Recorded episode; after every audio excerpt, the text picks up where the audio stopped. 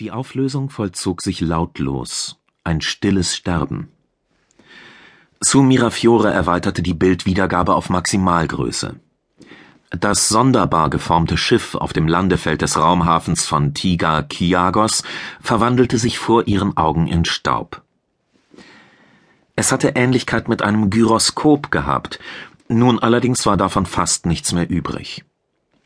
Leichte Böen, verursacht durch ringsum startende oder landende Raumschiffe, trugen die feinkörnigen, amorphen Überreste in weiten Fahnen vom Landeplatz weg, obwohl das Gyroskopschiff in einem ruhigen Randbereich des Raumhafens geparkt gewesen war. Es war ein verstörender Anblick.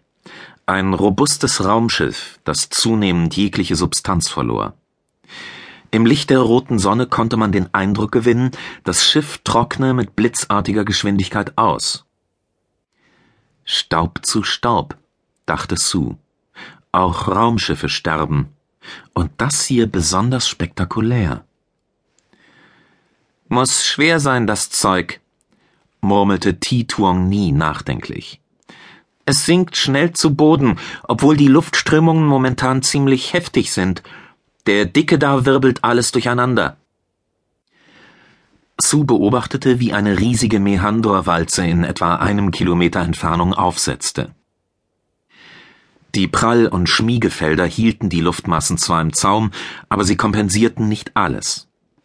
Das gewaltige Handelsschiff hatte offenbar einen langen und wahrscheinlich gefährlichen Flug hinter sich. Der Rumpf trug Spuren von Beschuss, Schwärzungen, die sich über ein gutes Drittel des Schiffs zogen. Verkrustungen zeigten, dass die Treffer schwer genug gewesen waren, um das Metall aufzuschmelzen. Dicke Pockennarben verunzierten den Bug. Drei der Landebeine waren nur noch rudimentär vorhanden. Die untere Hydraulikzone fehlte komplett, bei zwei weiteren waren die Auflageteller deformiert. Die Akustikfelder übertrugen das langgezogene Heulen von Warnpfeifen. Offenbar lief die Landung unter erschwerten Bedingungen ab. Welche Schäden das Handelsschiff im Innenbereich davongetragen hatte, war nicht einzuschätzen. Die 28-jährige Biostabilisiererin verspürte den starken Drang zu helfen, ein Nebeneffekt ihrer Paragabe, der sich in jüngster Zeit stärker bemerkbar gemacht hatte.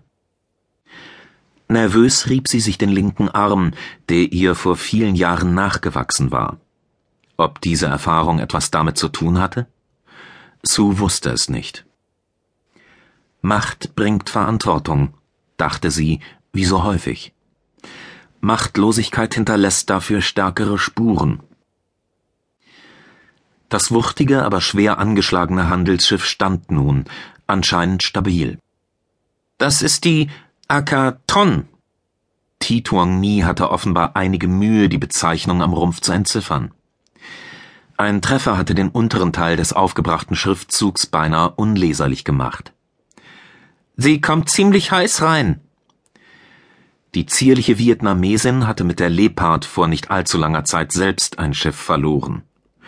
Die Landung des schwer beschädigten Mehandor-Schiffs schien ihr zuzusetzen.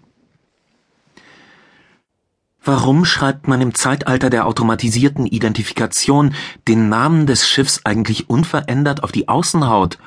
wunderte sich Sue. Die Codes werden von den Positroniken auf Anfrage sofort übermittelt. Wenn das nicht geschieht, nützt der aufgemalte Name ohnehin kaum etwas. Tradition, sagte Tituang nie leise. Ein Schiff ist ein Schiff, ist ein Schiff. Das hat mit Nützlichkeit oder Praktikabilität nicht viel zu tun. Man müsste ihnen schließlich keinen Namen im engeren Sinn geben. Eine Produktions- oder Registriernummer würde denselben Zweck erfüllen. Die ehemalige Kommandantin der Leopard zeigte auf das merkwürdig geformte Raumschiff, das sich immer mehr auflöste. Ich bin sicher, sogar dieses Ding hat einen Namen.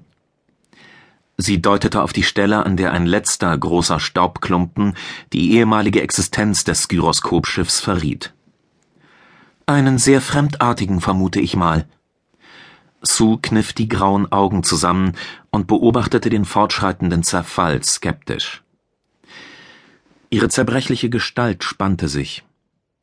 Haben wir Informationen über solche Einheiten oder ihre